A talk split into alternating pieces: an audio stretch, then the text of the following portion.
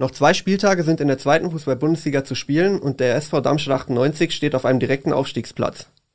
Klappt es am Ende mit dem ganz großen Wurf oder werden die Linien noch von der Konkurrenz abgefangen? Darüber wollen wir reden in einer neuen Folge Station 64, dem Echo-Podcast für Darmstadt und Südhessen.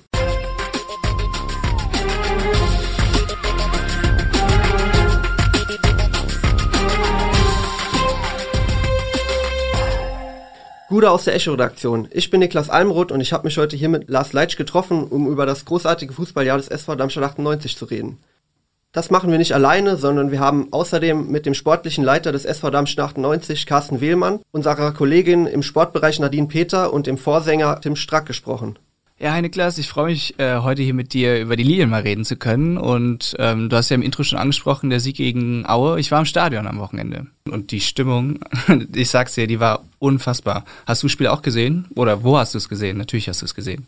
Ja, wir haben es natürlich auch verfolgt. Ich habe mit zwei Freunden zu Hause am Bildschirm geschaut und äh, es war natürlich ein überragendes Spiel.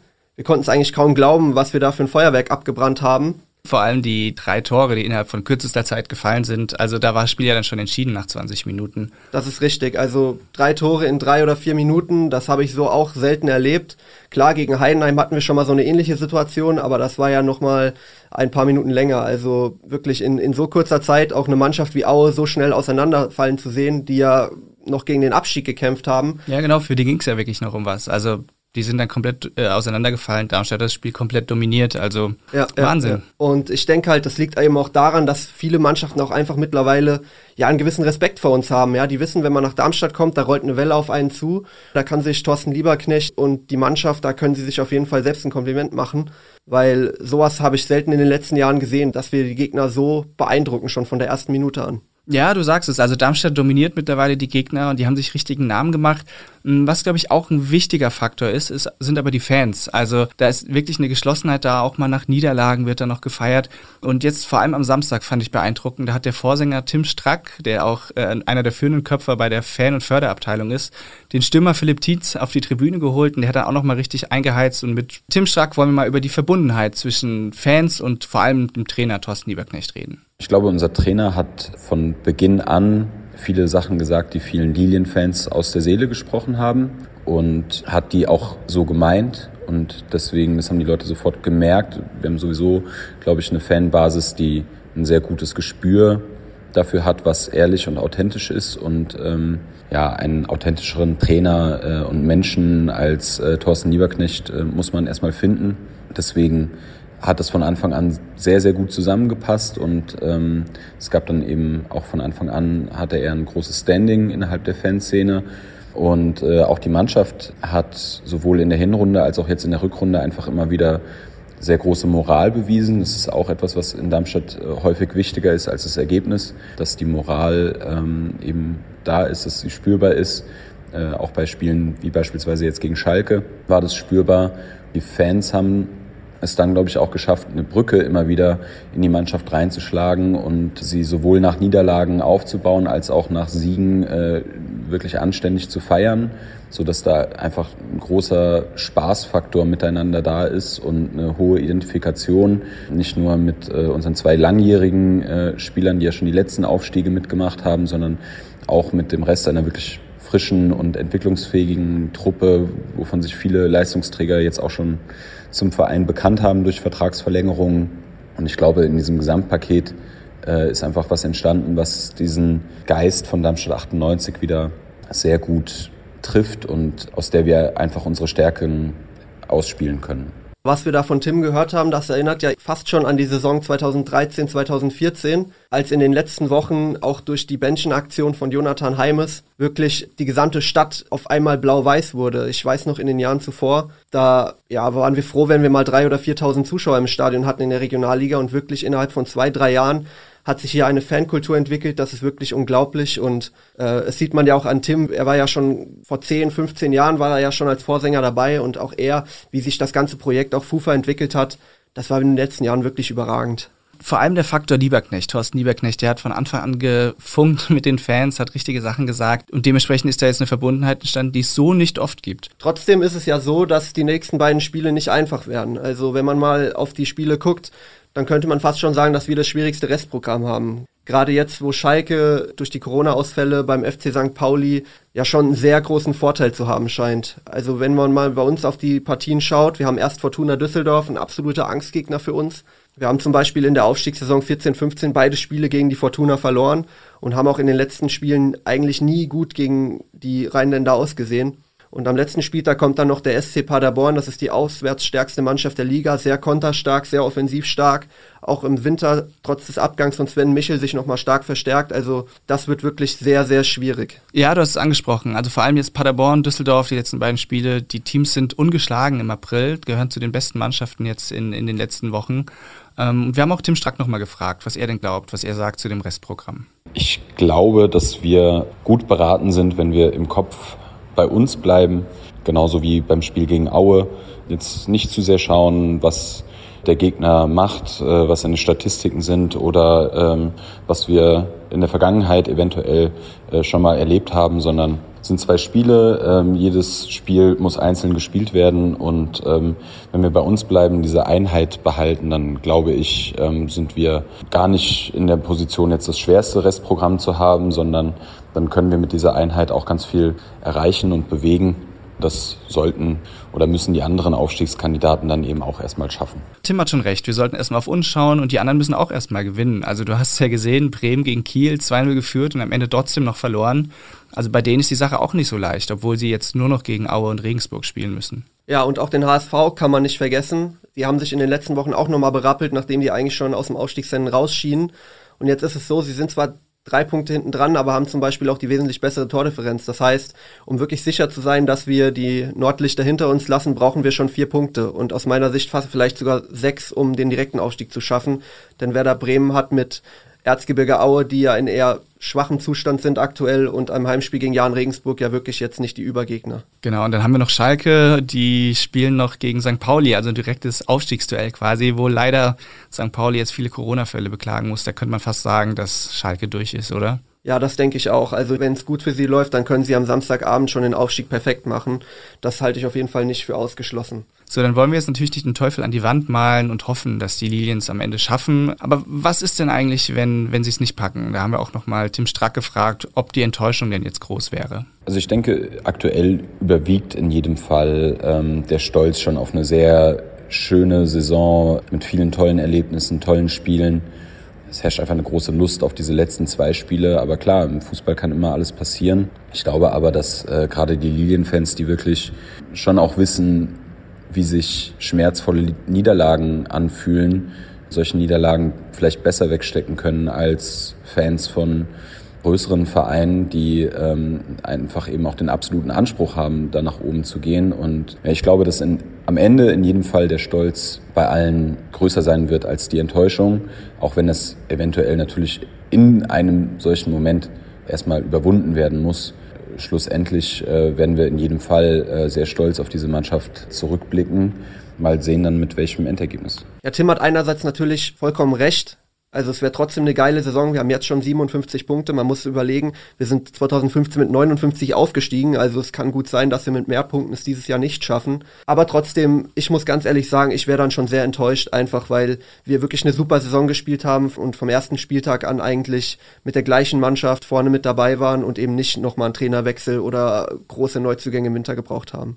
Ja, mir geht's genauso. Also natürlich überwiegt im Moment noch die Vorfreude erstmal und, und einfach das Genießen der Situation, dass wir wirklich bis zum Ende dabei sind. Aber wenn es dann nicht klappt, wird wahrscheinlich erstmal so eine kleine Enttäuschung überwiegen, weil die Bayern, Dortmund, wieder ein Derby mit Eintracht nächste Saison zu haben, das wäre schon wirklich großartig. Aber ich glaube, so mit bisschen Rückblick, selbst, also wenn es dann nicht klappt, können wir wirklich stolz auf die Mannschaft sein. Aber wie sieht's denn bei euch aus? Denkt ihr, dass die Linien es schaffen oder werden sie am Ende noch von der Konkurrenz eingeholt? Und werdet ihr enttäuscht, wenn es nicht klappt? Schreibt es uns doch gerne in die Kommentare oder an audio.vrm.de. Beschäftigen wir uns doch mal konkret mit der Mannschaft und dem Kader, den wir dieses Jahr haben. Lars, wer ist denn dein Spieler der Saison bisher? Uh, das ist eine schwere Frage, weil da so viele Spieler in Betracht kommen. Aber für mich ist Patrick Pfeiffer mein Spieler der Saison mit seinen langen Bällen, die er von hinten immer rausspielt, das Spiel eröffnet, die Ruhe, die er gewonnen hat. Und wenn man bedenkt, er ist noch so jung, er ist erst Anfang 20, was er für einen Sprung jetzt gemacht hat, ja, da kommt keiner ran. Und wie ist es bei dir? Patrick Pfeiffer ist auf jeden Fall eine gute Wahl. Also noch vor ein oder zwei Jahren hat man ihm so ein bisschen manchmal noch die Unsicherheit angemerkt, hat man manchmal auch ein bisschen Herzkasper bekommen, ja. wenn er von gegnerischen Stürmern unter Druck gesetzt wurde. Aber was er mittlerweile für einen Sprung gemacht hat, ist wirklich unfassbar körperlich, unfassbar stark. Äh, wie du sagst, in der Spieleröffnung viel zu bieten, hohe, oftmals starke Diagonalbälle, das ist schon klasse, ja. Aber mein Spieler der Saison ist tatsächlich Matthias Bader. Einfach auch deswegen, weil ich von den letzten Jahren ein bisschen gezeichnet bin, was wir teilweise an Rechtsverteidigern hatten. Also das letzte Mal, dass für mich persönlich unser Rechtsverteidiger wirklich eine Riesenstärke war, war Leon Balogun. Ironischerweise auch in der Ausstiegssaison 2014, 2015. Danach war es dann wirklich immer so, dass für mich die linke Seite, also Fabian Holland, der klar bessere Part war. Aber mittlerweile kann man das gar nicht mehr sagen. Also beide, sowohl Holland als auch Bader spielen eine klasse Saison. Aber Bader, er hat ja fast schon zehn Assists gesammelt. Also gerade offensiv einfach unfassbar stark. Ja, dribbelstark, zweikampfstark, schnell. Also für mich ein vielleicht der Top-Transfer der letzten zwei Jahre, trotz eines Serdar Dursun, trotz eines Luca Pfeiffer. Für mich einfach eine Freude, dem Kerl beim Spielen zuzuschauen. Ja, spannende Wahl. Du hast es auch schon gesagt. Top-Transfer. Am Anfang ist er ja gar nicht so richtig zum Zug gekommen, ähm, hat sich jetzt aber durchgesetzt und, und ist einfach solide. Also solide ist jetzt gar nicht negativ gemeint, sondern der spult jede Woche das Programm ab, macht keine Fehler. Du hast die Vorlagen schon angesprochen. Hm, ich fand jetzt ganz interessant, dass du Leon Balogun angesprochen hast, weil er hat eine super Saison gespielt und ist dann leider weggewechselt. Und genau das ist ja auch das, was uns jetzt wieder drohen kann, dass nach der Saison vielleicht ein großer Umbruch stattfindet. Und da haben wir mal nachgehört beim sportlichen Leiter der Lilien, Carsten Wehlmann, wie es denn aussieht mit einem Kaderumbruch. Sicherlich wird es keinen großen Umbruch geben. Ähm, aufgrund der Vertragsverlängerung sind wir natürlich auch von den Jungs überzeugt, dass wir, sollte so ein Fall eintreten, dass wir auch mit dem Kaderplan, der uns jetzt zur Verfügung steht, dass in jeder Transferphase Änderungen anstehen. Äh, das ist auch vollkommen normal. Ähm, aber das wird keinen großen Umbruch oder sonstige Themen geben, weil, wie gesagt, wir ja schon einige Verträge verlängert haben auch. Ja, wir hatten es in der Vergangenheit ja öfters so, dass dann Spieler zum Beispiel auch ablösefrei gegangen sind. Hier nenne ich mal Serdar Dursun, der hätte bestimmt eine Millionenablöse eingespielt, aber er hatte dann eben keinen Vertrag mehr. Aber selbst wenn ein Spieler einen langen Vertrag hat, ist es ja noch nicht, noch kein Gütesiegel, dass er auch wirklich seinen Vertrag erfüllt. Es gibt immer Begehrlichkeiten und ja, Geld hat immer recht oder oftmals am Ende und, und auch da haben wir bei Carsten Wehlmann mal gefragt, wie es denn ist mit Spielern, die vielleicht trotzdem noch drei, vier Jahre Vertrag haben, aber die im Sommer ja möglicherweise doch Begehrlichkeiten von Vereinen aus höheren Regalen wecken könnten. Momentan beschäftigen wir uns mit dem aktuellen Zustand und der aktuelle Zustand ist, dass wir noch äh, zwei Spiele in der zweiten Bundesliga haben. Wenn man gute Leistung bringt, dann kann es durchaus Begehrlichkeiten wecken bei dem einen oder anderen Spieler, beziehungsweise äh, dass es interessant ist, für andere Vereine Spieler von uns zu verpflichten. Letztlich sind die Spieler bei uns unter Vertrag, von daher sehen wir der Thematik relativ gelassen entgegen, auch weil wenn solche Themen aufkommen, wird es auch so sein, dass man dann auch Transfererlöse generieren würde. Von daher muss ich ganz klar sagen, also ich, äh, ist es so, dass wir in der Planung da so aufgestellt sind, dass wir da keine Sorge haben. Carsten Willmann scheint also noch relativ entspannt zu sein und die Lilienfans brauchen sich da keine großen Sorgen zu machen. Dass es aber auch anders gehen kann, das haben wir auch im vergangenen Sommer gesehen. Dazu nochmal Carsten Willmann. Aufgrund der Situation, die uns dann im Sommer äh, getroffen hat mit Abgang des Trainers und Abgang einiger Leistungsträger, ob äh, nun Serdar Dursun, Viktor Palsson, Nikolai Rapp, äh, um nur einige zu nennen, ähm, war sicherlich vor der Saison schon eine ungewohnte Situation, beziehungsweise auch eine Situation, wo man noch nicht genau wusste, wo man steht. Ähm, von daher kann man nicht dazu sagen, dass wir damit gerechnet haben oder das geplant haben. Letztlich äh, ist die Entwicklung der letzten Jahre ähm, so geschehen, dass äh, wir uns stetig weiterentwickelt haben. Aber vor der Saison mit den vielen Fragezeichen, die äh, vor der Saison standen mit den Abgängen und Neuzugängen, genauso wie mit dem neuen Trainerteam in die Saison zu gehen, war es eine gewisse Unsicherheit, aber wir waren trotzdem positiv gestimmt, dass wir eine gute Saison spielen können. Und äh, letztlich bewahrheitet sich das dann auch. Ja, da hat Carsten Willmann ja einen interessanten Punkt angesprochen, ne? Also, dass wir diese Spieler wirklich ersetzen konnten. Man sieht es jetzt aktuell ganz krass äh, bei Serdar Dursun, wo alle vor der Saison dachten, jetzt ist unser Top-Stürmer weg, 29 Tore geschossen. Und jetzt haben wir einen aus der dritten Liga geholt und einen aus Dänemark. Und die sind aber direkt eingeschlagen. Also man konnte das wirklich kompensieren. Ja, und gerade bei Philipp Tietz war ich anfangs etwas skeptisch. Ich habe mir ja, die Statistiken natürlich angeschaut. Ja, 10, 12 Tore in der dritten Liga und man denkt sich so, ja, das ist vielleicht ein solider Backup, aber ist das ein Serdar Dursun-Ersatz? Und dann hat er angefangen zu spielen und ich habe mir gedacht, finden, weil wir eben nicht die Millionen Ablösen zahlen können, um einfach mal einen Marvin Duksch aus Hannover zu holen, der dir dann 20 Tore garantiert. Ja, also das ist ein ganz anderes Regal, auch Schalke mit Terodde. Also mit so Spielern kann Darmstadt halt einfach im Moment nicht dienen. Jetzt ist es aber so, dass natürlich die Planungen für die nächste Saison schon auf Hochtouren laufen, ne? sei es jetzt in der ersten oder in der zweiten Liga. Da ist es natürlich nicht einfach, wenn man jetzt so kurz vor Schluss noch gar nicht weiß, wo man überhaupt spielt. Also das ist jetzt gar nicht negativ gemeint. Das ist natürlich super, dass sie am Ende der Saison jetzt immer noch um die erste Liga mitspielen können. Aber für potenzielle Transfers ist es ja dann auch immer eine Frage. Spiele ich jetzt erste Liga, spiele ich zweite Liga? Ja, und man sieht es eben auch an möglichen Konkurrenten im nächsten Jahr. Äh, man kann hier unseren Nachbarn Eintracht Frankfurt nehmen. Die haben aktuell schon ein gewisses Stürmerproblem. Und die haben jetzt eben schon die Planungssicherheit, die können nächstes Jahr Bundesliga spielen und die haben eben dann den Franzosen Kolo Moani geholt und haben eben jetzt schon Planungssicherheit. Und bei uns ist es zum Beispiel so, dass Luca Pfeiffer nur ausgeliehen ist und da weiß man jetzt eben noch nicht, bleibt der, geht er und da würde die Ligenzugehörigkeit wahrscheinlich auch einen riesen Unterschied machen. Genau, und dann haben wir auch so Spieler wie Tim Skarke, der vielleicht höher spielen möchte, der noch nicht verlängert hat. Also mal schauen, wie es da weitergeht. Und da haben wir auch nochmal nachgefragt beim sportlichen Leiter Carsten Willmann, wie denn diese Unsicherheit der Ligenzugehörigkeit sich in der Kaderplanung bemerkbar macht.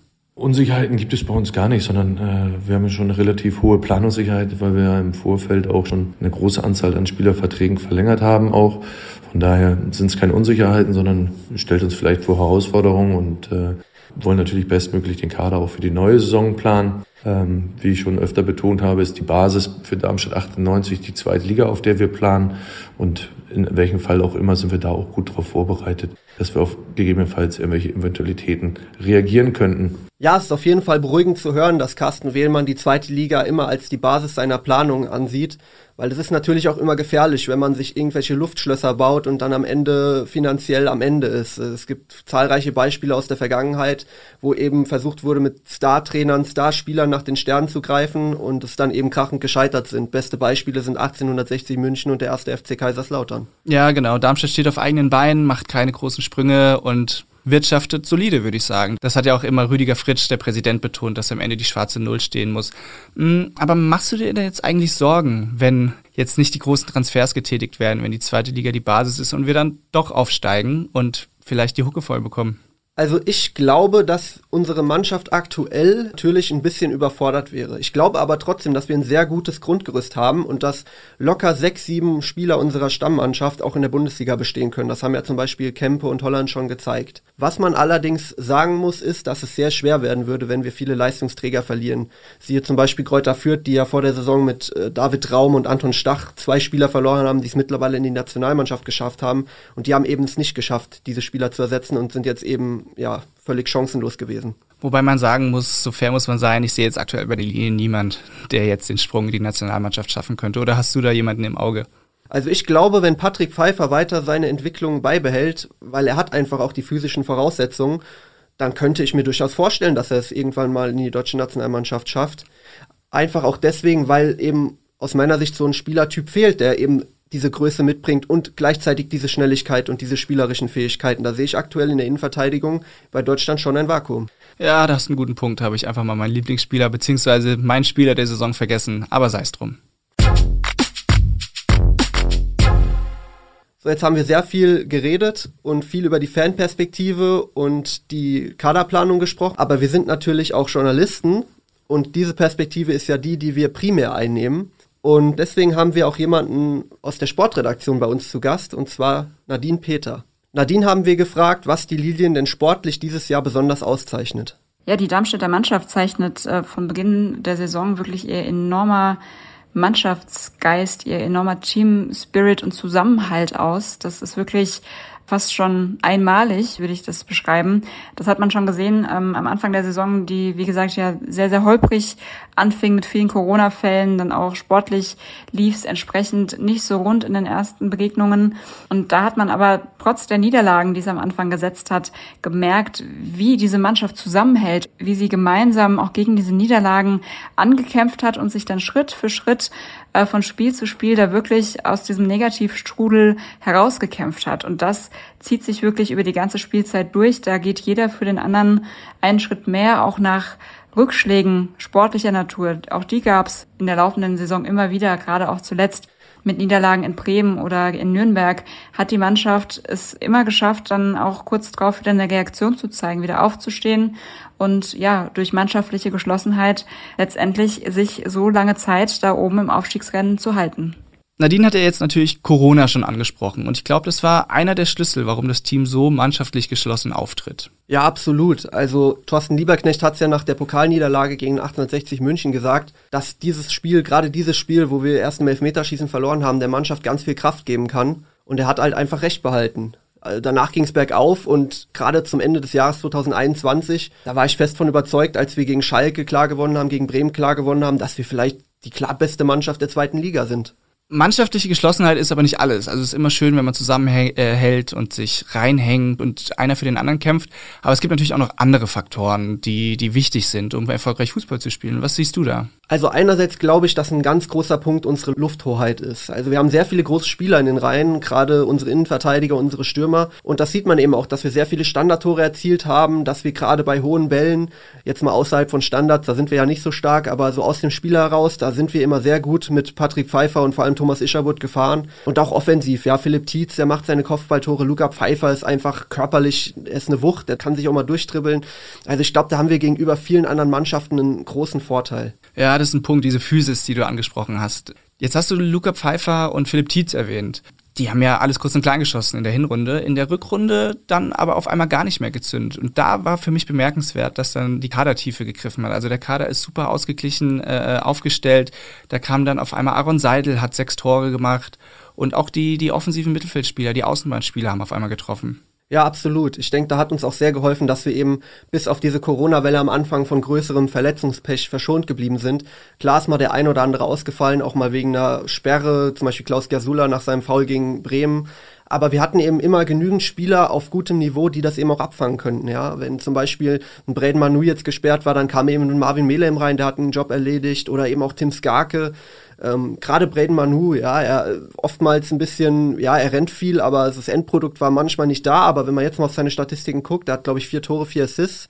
Da sieht man einfach eine Entwicklung, ja. Letztes Jahr noch nach Halle ausgeliehen, weil er irgendwie ja bei uns nicht so richtig gezündet hat, aber gerade in den letzten Wochen ist er jetzt auch mit seinem Fischerhut äh, so ein bisschen zum, genau. Kult, zum Kultsymbol geworden. Ja, vor allem ist das Spiel gegen Aue war natürlich Wahnsinn. Mit welchem Tempo er davon gezogen ist, das Tor gemacht hat, die Vorlage. Richtig, richtig gut. Und was man aber auch nicht unterschätzen darf, finde ich, ist die spielerische Stärke, die Darmstadt gewonnen hat. Das hat letztes Jahr tatsächlich unter Markus Anfang schon angefangen. den, den Namen sollte man jetzt hier vielleicht nicht erwähnen das wurde jetzt in diesem Jahr sogar nochmal weitergeführt. Also der Schustersche lange Ball nach vorne und mal gucken, dass Strohengel ihn reinmacht, der ist schon längst vergessen. Ja, ich glaube auch ein großer Punkt, warum das so ist, ist einfach, weil Tobias Kempe mittlerweile auf der 6 spielt. Er hat eben einfach die spielerische Qualität und äh, früher hatten wir da eben eher den Typ Zerstörer. Ja, ich erinnere mal an Peter Niemeyer der konnte, ja, sein Stellungsspiel war gut und er konnte ganz gut grätschen, aber nach vorne ging da immer eher weniger. Aber wenn man jetzt hier Tobias Kempe sieht, ja, auch er schon mit über 10 Assists, ich glaube 12 Assists mittlerweile, ja, das ist einfach auch wieder großartig, was der Junge spielt.